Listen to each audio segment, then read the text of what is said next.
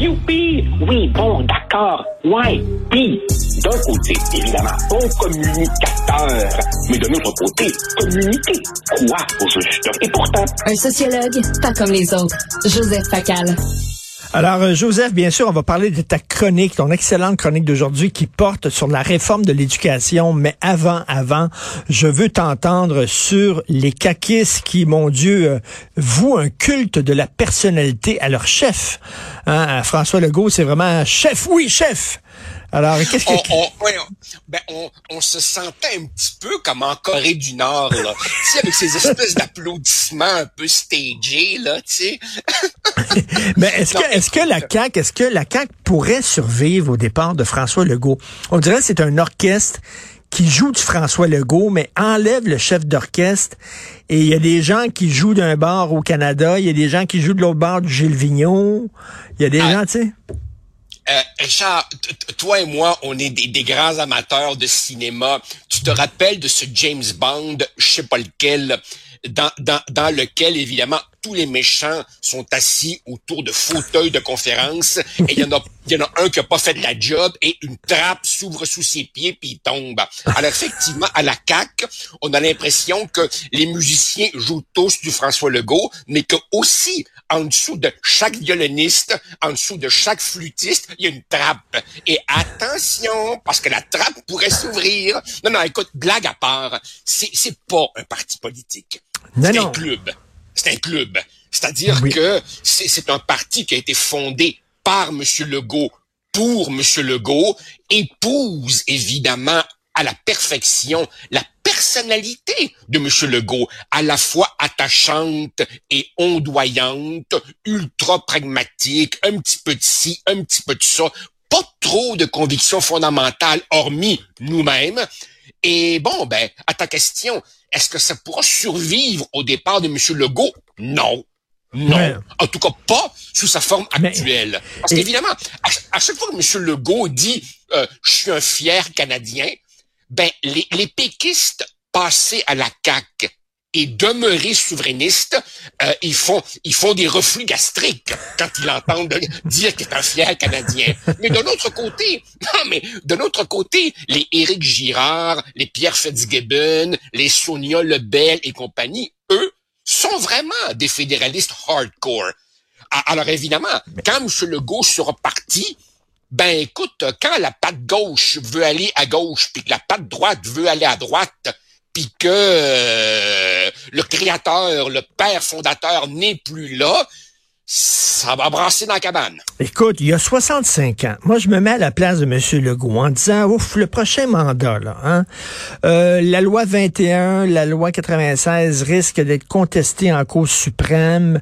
Il y a toute l'histoire de l'immigration massive, puis moi, je réussis pas à avoir de nouveaux pouvoirs en immigration. Je suis comme stallé là, il y a plus rien qui se passe. Ouf, moi lever les feuilles, puis moi sacrer le camp. Écoute, écoute, Richard, bon, premièrement, premièrement, en politique québécoise, effectivement, 65 ans euh, te rapproche un peu dangereusement de l'âge habituel de la retraite. Mais en même temps, écoute, regarde Trump et Biden pas loin de nous. Si M. Legault veut continuer, l'âge sera pas un facteur. Tu sais, je me rappelle, quand M. Parizeau a pris le pouvoir en 94, il avait déjà 64 ans. Donc, je pense pas que l'âge soit un facteur. Le fait est que, oui, à court terme, la CAQ a séduit beaucoup de gens parce que les gens voulaient autre chose que le duopole PQ-PLQ qui durait depuis 50 ans. Mais là, ce qu'on réalise, évidemment, c'est que tout ça reposait sur un mirage.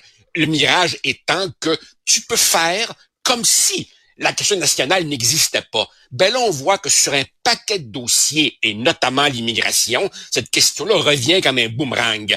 Et M. Legault, qui a voulu la repousser, ne pourra pas toujours la repousser. Alors évidemment, si il se retrouve au pied du mur, un peu comme Bourassa en 90, et qu'il ne veut pas décidé, ben le départ pourrait être une avenue. Et là, évidemment, tu auras un affrontement entre les deux ailes de la CAQ. Absolument. tu disais qu'on était tanné au, Québec d'avoir le duel Parti libéral, euh, PQ ou alors fédéralisme, souverainisme.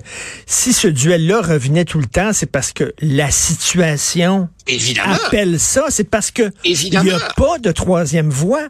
On l'a essayé à de nombreuses reprises, la troisième voie, et là, ben François Legault vient de démontrer que ben c'est pour ça qu'il y avait un ou ben l'autre et qu'il n'y avait pas d'entre-trois, d'entre deux. Tu Richard, c'est pas parce que tu es tanné d'un problème que ça rend le problème moins réel. Tu sais, toutes nos blondes nous diront, quand elles rentrent dans le neuvième mois de grossesse, elles sont tannées, elles veulent que ça aboutisse. Mais oui, mais t'es quand même enceinte, ma grande, là, tu sais. Autrement dit, on peut comprendre que t'es tanné, mais il y a une réalité objective qui est là. écoute, rappelle-toi, c'est M. Legault lui-même qui, il y a un an, oh, même pas, nous disait, hey, il nous faut plus de pouvoir en immigration, sinon c'est la louisianisation. Et là, fast forward, quelques semaines plus tard, ben, les pouvoirs qu'on n'a pas eu de Justin Trudeau, ben, on n'a pas besoin. Puis on va se débrouiller avec ce qu'on a. Euh, écoute, et, et, et, et, et, ça marche, et ça pogne, et le monde ne voit pas la contradiction. Euh, alors écoute, euh, ben c'est ça. Le, oh, Tout ça aura été un immense détour pour, dans quelques années, revenir à la case de départ dans le Canada ou en dehors du Canada. Il n'y en a pas de troisième voie. T'es enceinte ou tu l'es pas? Tout à fait. mais non, mais, c'est ça, là. Une porte ne peut pas être à demi euh, fermée ou à demi ben, ouverte. Exactement. Euh, on revient sur ton texte d'aujourd'hui. Euh, alors, l'idée d'avoir un institut de l'excellence en éducation, premièrement, ça existe en santé, ce genre d'organisme-là. Ah oui. Oui, écoute, euh, par des formations professionnelles, c'est sûr que je m'intéresse beaucoup à la réforme Drainville en éducation. Et ce qui me frappe, c'est que la résistance s'organise, les opposants se mobilise, parce qu'évidemment, c'est une réforme qui pile sur des orteils, et c'est toi-même, je crois, qu'il l'écrivait il n'y a pas tellement longtemps, au Québec, un peu comme en France, c'est impossible de faire une réforme d'envergure sans rencontrer de vives mmh. résistances. Et ce qui est frappant, Richard, c'est que la réforme de Bernard Drinville vise principalement le primaire et le secondaire, mais c'est dans le monde universitaire qu'on se mobilise en ce moment. Pourquoi? Parce que c'est dans le monde universitaire qu'on construit les théories, les justifications qui ensuite sont appliquées au primaire et au secondaire dans la formation des maîtres. Alors évidemment, forcément, euh, quand, quand M. Drainville dit je veux, je veux passer un, coup de balai là-dedans, beaucoup de gens se sentent personnellement visés et ils ont raison de se sentir personnellement visés, car Richard, je rappelle respectueusement que depuis 20 ans, le nombre d'élèves en difficulté a doublé au Québec depuis 20 ans. Et on pourrait longuement parler des difficultés des enfants aux examens ministériels, souvent mis en lumière dans les chroniques de notre journal. Euh, alors évidemment que dans ce contexte-là, il faille faire un vrai ménage, c'est nécessaire. Et il y a beaucoup de gens qui qui se, s'insurgent contre le fait d'avoir un endroit un institut où on recenserait les pratiques qui marchent. Ben, voilà, voilà. Et, là, c'est rare. On n'est pas en, je dirais pas qu'on est en désaccord, mais tu sais, c'est rare qu'on est en désaccord, mais là-dessus, et je, je, sens lorsque tu parles d'éducation que tu, tu, fais référence à une chronique que j'ai écrite euh, entre les lignes. Là. Je disais, moi, l'éducation, c'est pas une science. Là, chez nous, ah avec les sciences de l'éducation, l'éducation, c'est un art, c'est un tu l'as ou tu l'as pas. C'est un professeur devant des élèves, tu l'as ou tu l'as pas, comme un acteur. Et toi, tu dis non, c'est pas vrai. Tu le réécris encore aujourd'hui. Il y a un côté, on a besoin de méthode. Euh, il y a un côté scientifique, effectivement. C'est ce que tu dis, euh, Joseph. Richard, Richard, je, je pense pas qu'on soit en contradiction. Il y a des profs qui l'ont spontanément. De la même manière que tu vas à l'aréna, puis tu regardes un petit cul de 9 ans tu vois qu'il y en a qui ont le coup de patin, puis d'autres qui l'ont pas. C'est sûr qu'un prof qui est passionné va toujours euh, capter l'intérêt et, et obtenir des résultats. Le problème, Richard, c'est que comme il y a des milliers de profs, on peut pas miser sur le fait qu'ils ont tous le coup de patin spontané. Alors évidemment, pour ceux qui ont des difficultés, on peut les accompagner. Et on commence à savoir pas mal ce qui marche et ce qui marche pas. Je te donne un exemple, juste pour apprendre à lire. On sait qu'une bonne partie des difficultés scolaires proviennent des difficultés à lire. Comment apprend-on à lire? Toi et moi, on a appris à l'époque où, rappelle-toi, on découpait les mots en syllabes. A, B, A, B, A, C, done back. Puis est arrivée une théorie selon laquelle, euh, euh, visuellement, on mémorise le mot au complet. Et ça, c'est vrai, oui, pour les élèves qui ont pas de difficultés. Mais pour les élèves un peu plus problématiques, on sait que la bonne vieille méthode BA est, plus efficace. Alors oui, il faut dire aux profs, écoutez, là, la science est claire. Ça, ça marche, et ça, ça marche pas. Ça changera rien au fait que tu as des profs qui, comme les élèves, t'en as des plus doués que d'autres, mais on peut tout de même apporter un peu de soutien à ceux qui ont davantage de misère. Est-ce qu'on a besoin, je, te suis là-dedans, est-ce qu'on a besoin d'un institut de pédagogues, de spécialistes, d'études pour dire la dictée, ça marche? Ça euh, marche. Christy, la dictée.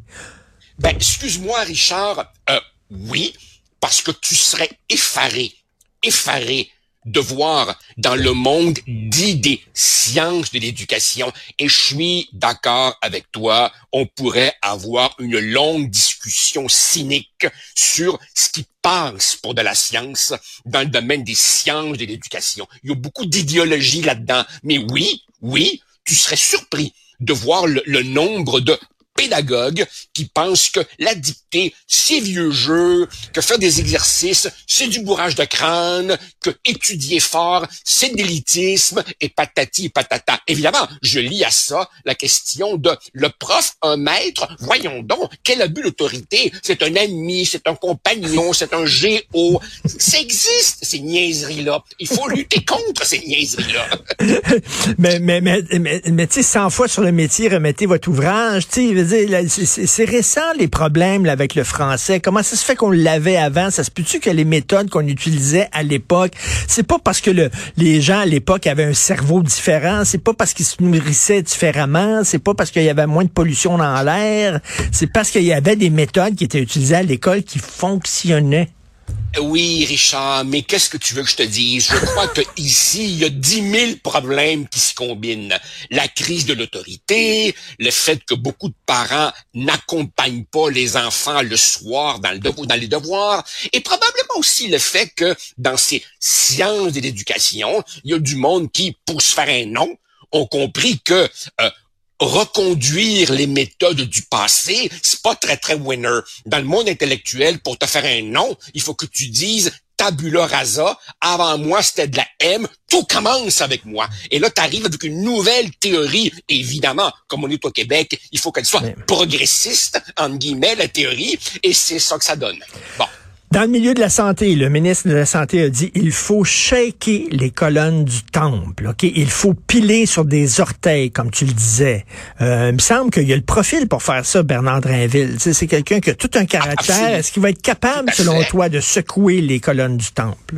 Eh ben, écoute, il va falloir que M. Drainville comprenne une chose il va, je pense qu'il l'a compris parce que c'est un homme évidemment supérieurement intelligent, avec de la détermination, avec un front de bœuf, et il va lui en, il va lui en falloir. Il faut que M. Drainville comprenne que tu te rappelles cette fameuse scène, euh, je pense que c'est dans le parrain, où il dit euh, Attention à tes ennemis, ils sont tout près de toi. Ben, au ministère de l'Éducation, M. Drainville ne sera pas entouré que d'amis. Les gens qui ont fait en sorte que notre système est ce qu'il est ils sont là, autour de lui, tout proche. Alors évidemment, il va falloir qu'il se demande qui sont mes alliés vraiment là-dedans. Là, Mais bon, écoute, il, a droit à la chance au coureur et, et bien entendu qu'il faut un grand coup de balai. Et en, en, terminant, tiens, parlant du parrain, on va se terminer là-dessus. Je reviens sur le, le, culte de la personnalité. Tu disais les trappes sous les gens, euh, sous les, les députés qui osent critiquer, ne parlent jamais contre la famille.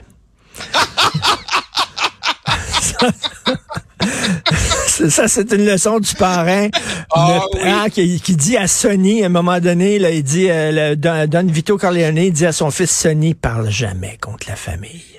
Mais Richard, tu l'as écrit toi-même. Le parrain, c'est notre Bible, notre Coran et notre Torah tout ensemble. Exactement. On se reparle de cinéma vendredi. Passe une bonne semaine. Salut, Salut, bye. bye.